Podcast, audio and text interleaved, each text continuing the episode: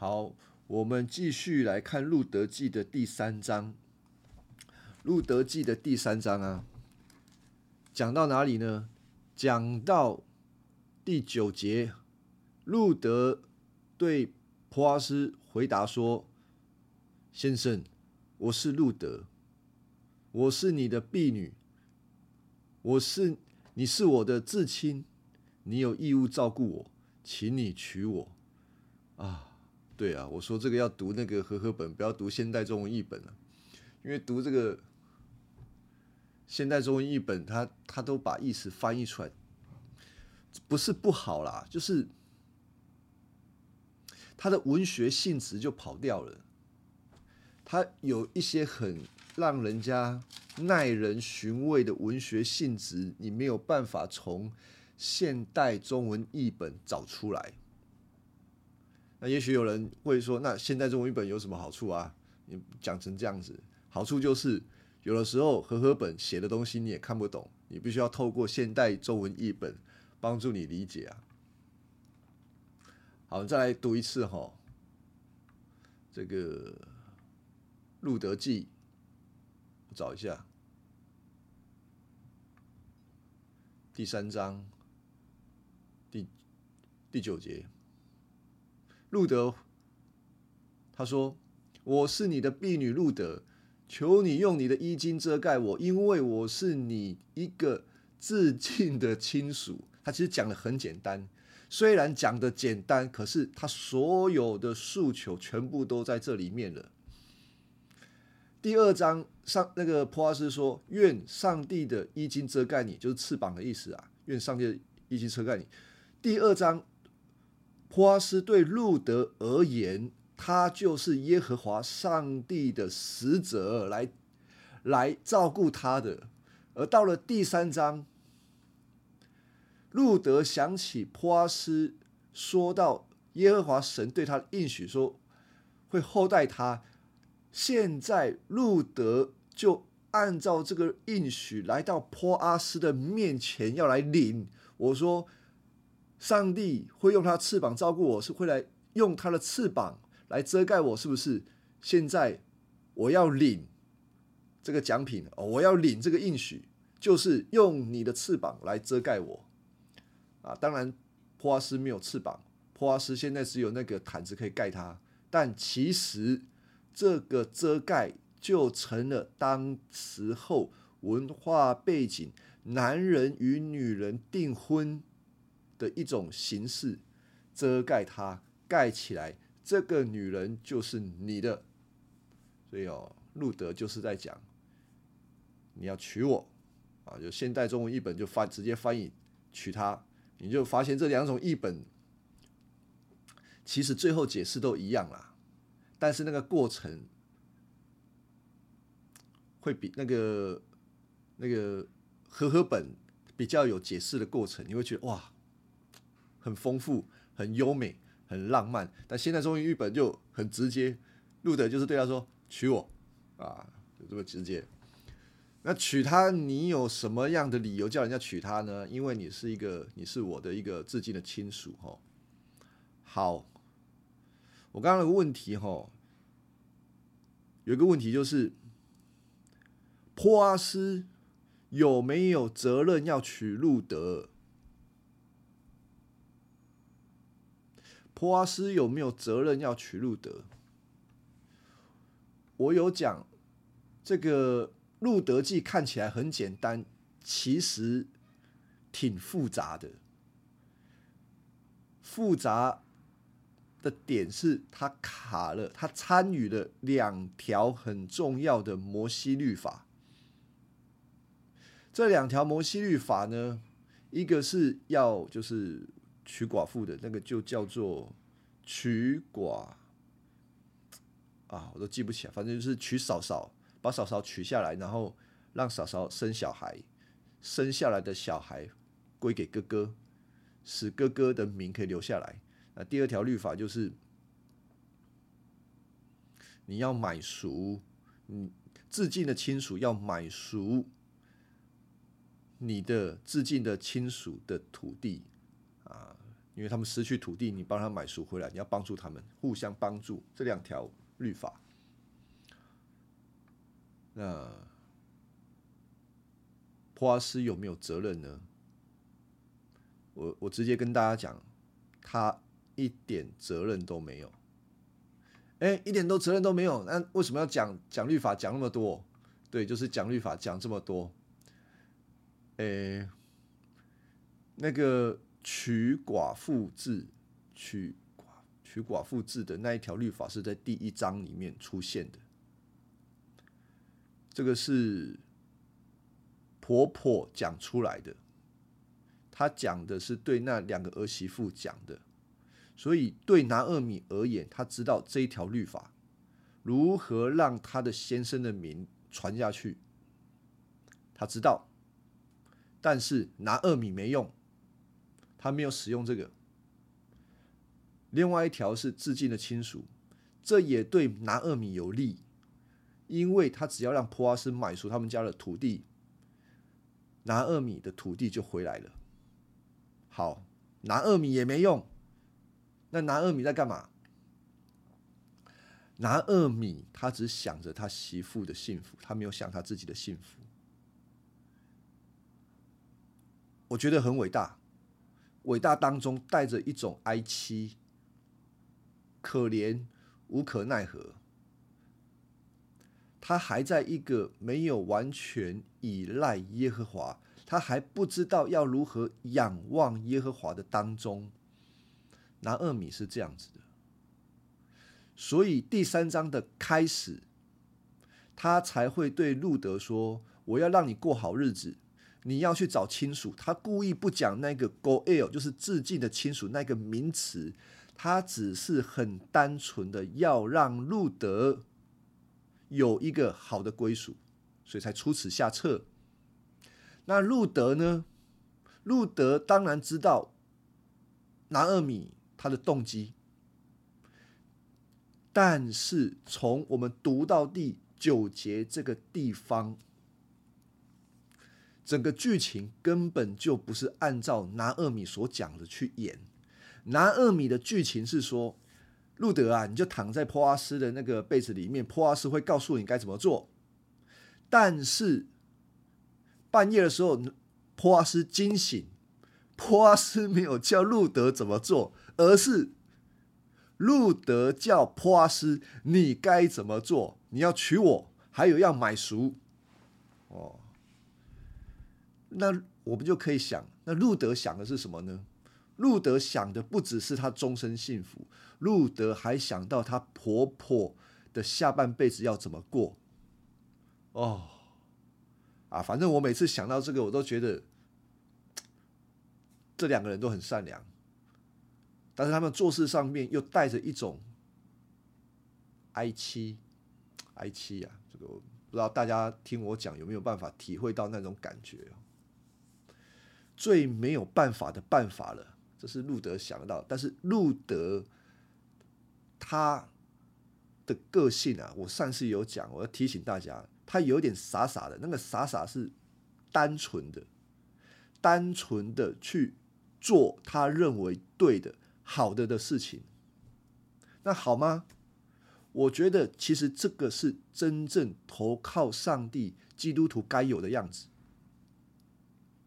我大概两三啊三三年前，我三年前讲到讲路德记，我的标题叫做不什么叫做不什么不知羞耻 不知羞耻的追求，月光下不知不知羞耻的追求，呃，有点浪漫，但有点奇怪，为什么叫不知羞耻？哦？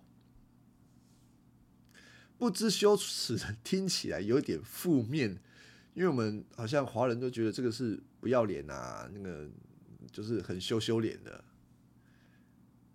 我们听起来不太舒服。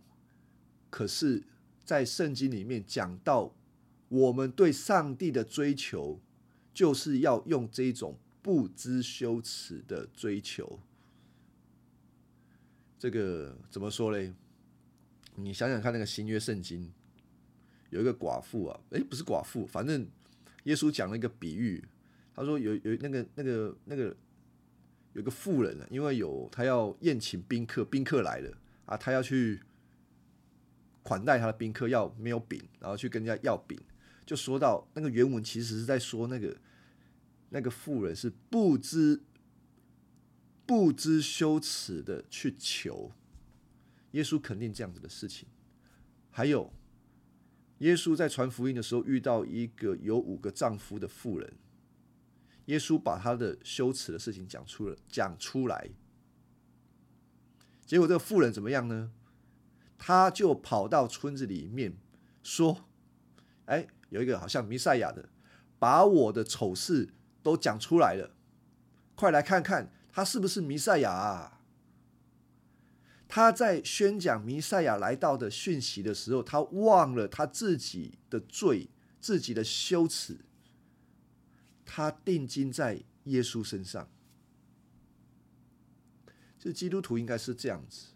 我不是说我们不知要做很丢脸的事情，而是当我们碰到耶稣的时候，我们看到那一位神的时候。我们是不是把自己的羞耻都忘记，以至于我们要追求他？还是我们在追求主的时候，我们还带着自己的自尊，带着我们自己的理性，带着我们自己认为尊贵的地方来追求这个信仰？我说你不会成功。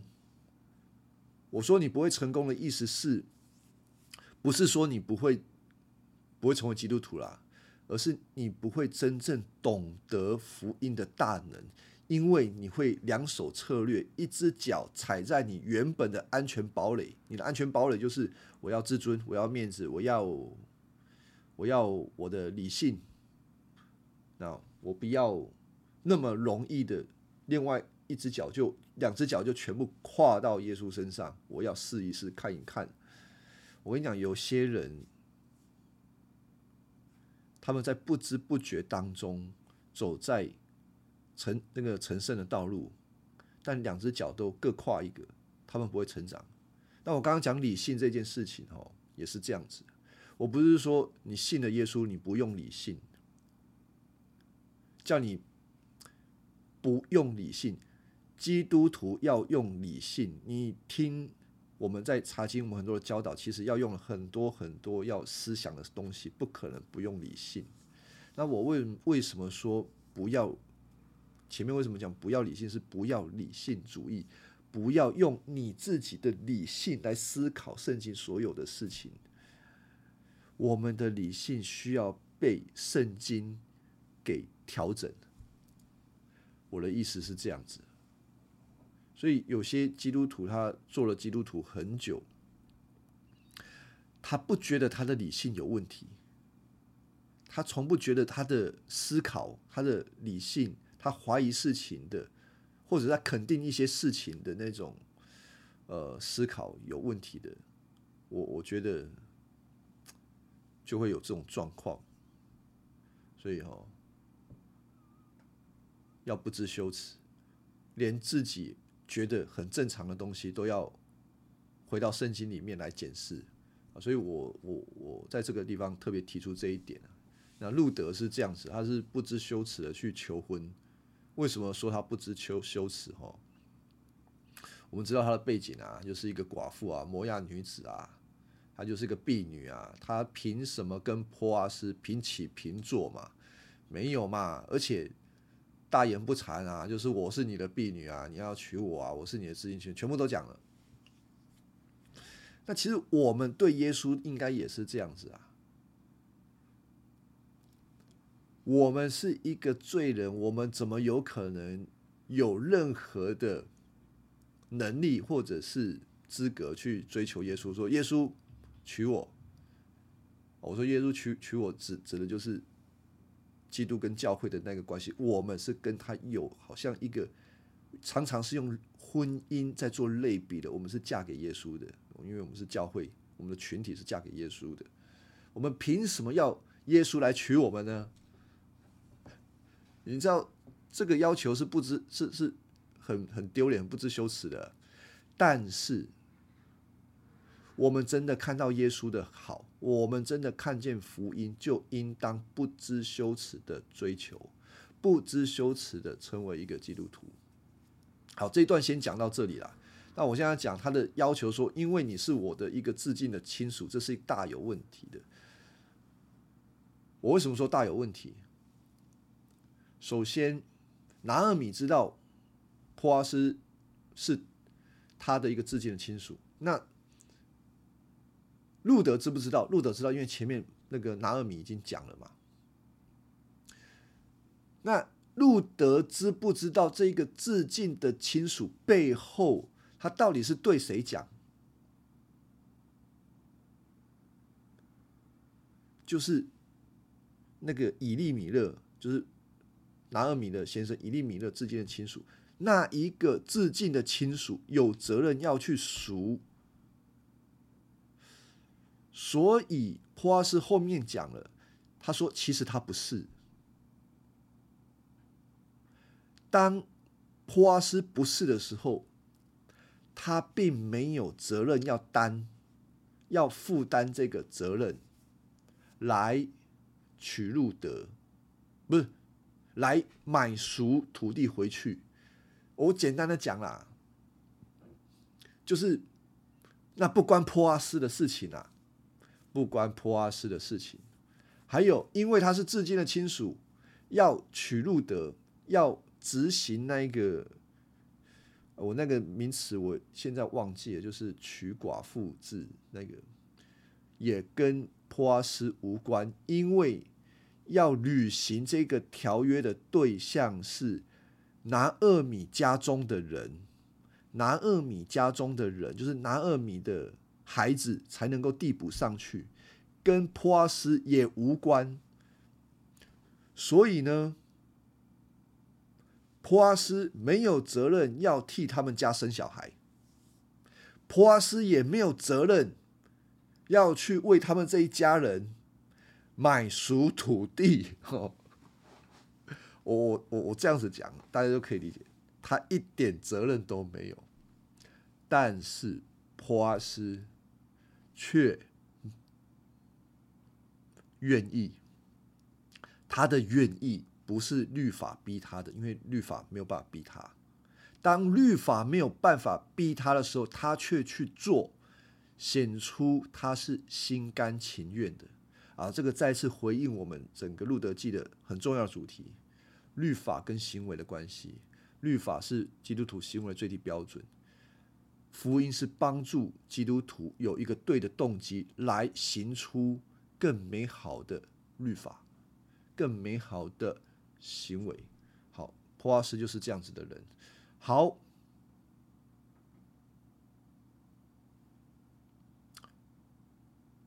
如因为哦，这边还有很多要解释的，但是除非哦，你们有一些人很细读、很细读这几条律法的这个关系，你们可能就有问题出来。但是你们，我就先当做没有这回事，不然讲不完。普阿斯就说：“哈，女儿啊，愿你蒙福。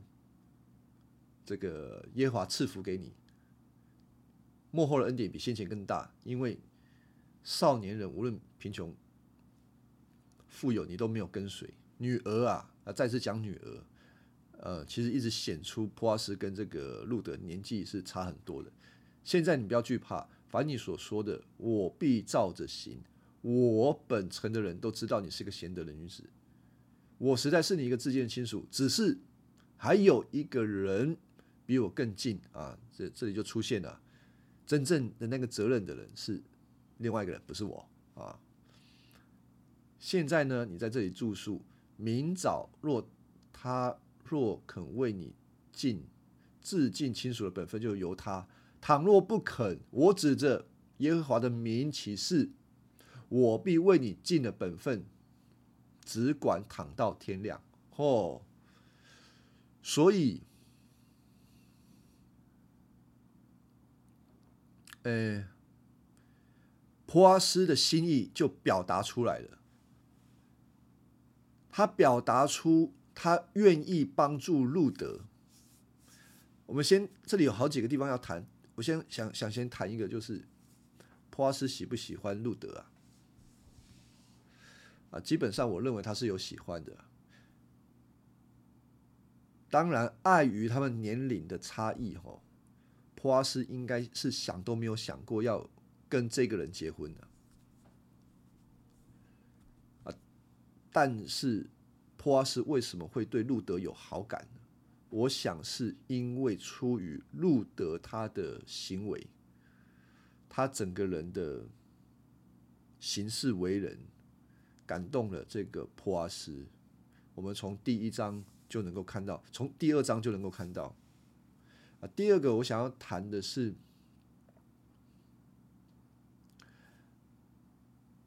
普阿斯说他愿意尽这本分，可是他本来没有这个本分。那普阿斯。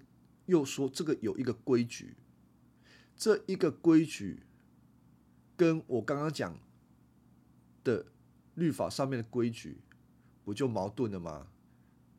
因为我前面讲说，普阿斯无关啊，他不是受律法的管理啊，那为什么这个时候普阿斯又说好像有一条规矩他必须要遵行，就是他必须要先找到那个自己的亲属？我讲我我的意思是，如果你有这个问题的，我简单给你一个回复，就是其实这个是第四章才会出现的。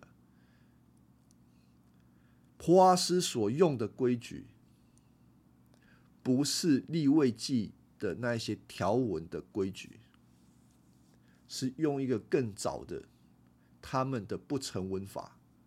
好，我这边先解释到这里。好，第三个我要讨论的是。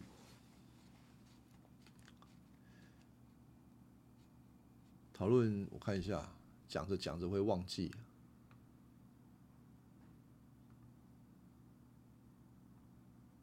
好，如果波阿斯喜欢路德，他想娶路德，路德也想嫁给波阿斯，那事情就这样解决了，好不好？事情就这样解决好不好？如果你是路德，或者你是坡阿斯，两个人两情相悦，又没有律法上面的规定，就是我我现在讲的是摩西律法的规定都打不到他们两个啦，他们就去结婚的，好不好？如果你你是他们，我当然当然好啊，有什么不好？两情相悦嘛。也不会有人说话了。我跟跟你讲，不会有人说话。普阿斯这个大财主，谁会说？谁谁会说话？就是有意见也不敢讲。通常我们做事情，我们都是先考虑有没有达到我们的目的，对吧？我我常常讲，从伦理的角度，都有三个要考虑的原则。处境、动机，处境跟动机嘛，就是这个，诶，路德他们实际上面就是有需要，他们有需要，他们是一个很可怜的，他们需要找一个人帮他们处理问题，而且动机上面也没有问题。路德也喜欢普阿斯，那普阿斯也喜欢路德，处境动机上面大概没有什么问题，但是原则上，他们有一个更高的原则。就是有一个至今的亲属，他们得按照这个原则来做事。那我问这个问题，就是如果是你，你舍得？我要怎么说？你会怎么做决定呢？如果你要两情相悦？私下结婚，还是你要按照规定行事？如果按照规定行事，像普瓦斯所讲的，有另外一个致敬的亲属，要先问他，他愿意的话，那普阿斯跟路德的婚事就结不成了。只有那一个人。说不，他们才有机会结婚。哦，这很辛苦呢。如果说大家花一点这个想象力吼，路德也许他在某一些时候哦，就是我猜啊，他在第一天碰到普阿斯的时候就已经很欣赏普阿斯了。我先不要讲说什么喜欢啊，什么爱啊，就是很欣赏这一个普阿斯，因为他是。耶和华的使者来帮助他的。那普阿斯第一天看到路德的时候，也看到这个摩崖女子怎么会这么的特别，这么善良，愿意帮助她的婆婆。所以第二章你看到哇，这个普阿斯对她超好哦，还让她做，让让她捡，还给她东西吃。这样的日子多久了？好几个月哦，他们从捡这个大麦，捡完捡小麦，过了好几个月，搞不好他们常常在这个河场上面就是看来看去嘛，看看那个路德没有专心，然后就看看普阿斯今天有没有来啊？啊，普阿斯本来没有那么勤奋的去那个田里啊，变得天天都去田里，可是有些事情不能讲啊。这个普阿斯毕竟他知道他的身份，他。怎么可以随便这样子？好像就跟路德那个投来暗去，不行啊！但是随着时间推移、推移、推移到第三章的时候，两个人总算可以悄悄的、秘密的、四下无人的，又在黑暗当中躺在一起。吼！这个机会千载难逢啊！两个人已经想很久了，现在总算没有其他人的打扰，甚至他们可以自己私定婚姻，这样好的机会，谁会让这样的机会溜掉嘞？普阿斯啊，所以我说普阿斯真的是一个，我我觉得他是几乎完美在旧约里面的人物啊。他的决定不是按照处境，不是按照他的情感，也不是按照这个路德的需要。虽然我认为他是喜欢路德的，他以原则做事，他看重上帝的心意，他要按律法行事啦。所以他就说交托出去，这。给我们弟兄姐妹很多的思考，也许我们生活当中的琐事不一定啊，因为我们如果琐事也这样想的话，会疯掉。我们不可能真的生活，但是在我们生活当中，有时候会面对一些比较重大的事情，我们需要安静，我们需要祷告，我们需要想到我们的心思意念，我们需要把它成名出来。有的时候我们会按照我们的动机、按照处境去行事，但不要忘记了，圣经里面绝大多数的信心伟人，他们是按照上帝的旨意做事。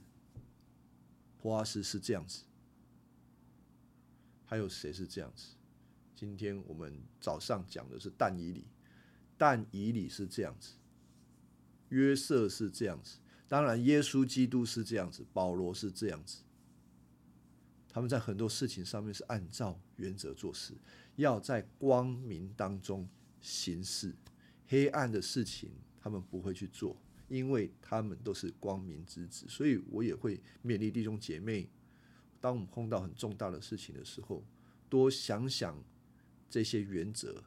当然，基督徒并不是说每件事情都能够按照原则做事。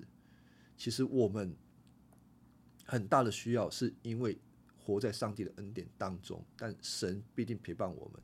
有的时候我们可能会有软弱，但有的时候我们也不可以在软弱当中就想着上帝不一定不会给我恩典，而是我们也能够透过祷告。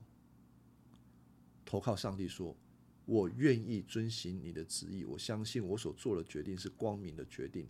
结果如何我不知道，我只知道我做这件事情是为了你，我要摊在你的面前，即便结果是不好的，结果我没有办法掌握，那都没有关系，我要活在你的面前。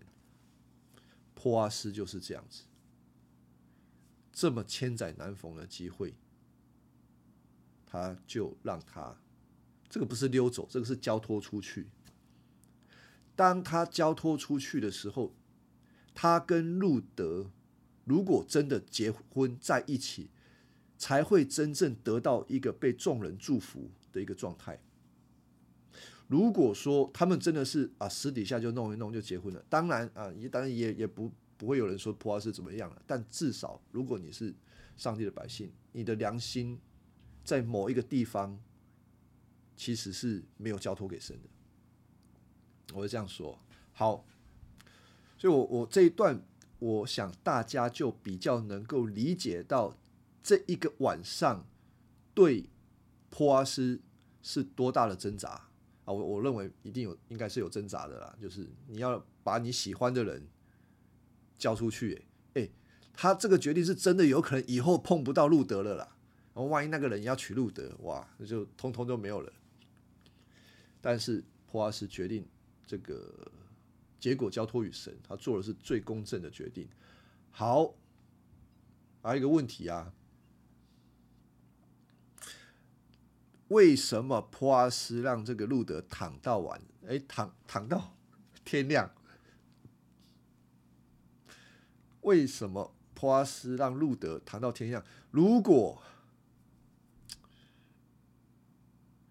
如果让他躺到继续谈到晚上，用意是什么？好，这样子可能比较能够想，就是为什么要留他到明天的清晨？